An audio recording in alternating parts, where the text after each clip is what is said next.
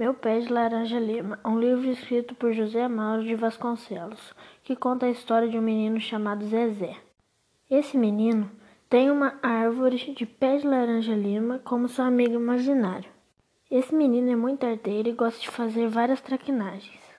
Por esse comportamento, ele apanha muito de seu pai, de sua mãe e de sua irmã mais velha.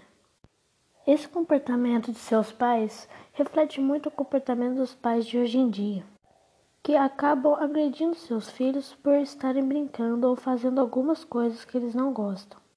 E isso pode acabar fazendo mal para as crianças, fazendo elas terem traumas ou até problemas mais para frente.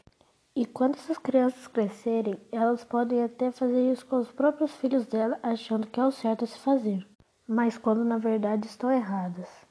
E esse livro retrata exatamente isso cujo o menino também ficou doente por ter perdido seu amigo Portuga. E então o médico foi visitá-lo e viu que ele estava muito ferido, pois se separava muito de seus familiares. Eu recomendo ler esse livro para as pessoas verem que não é o certo a se fazer e entenderem que o certo a se fazer é conversar para não machucar seus filhos e não trazer problemas para o futuro deles. E assim tudo vai ficar melhor para todos.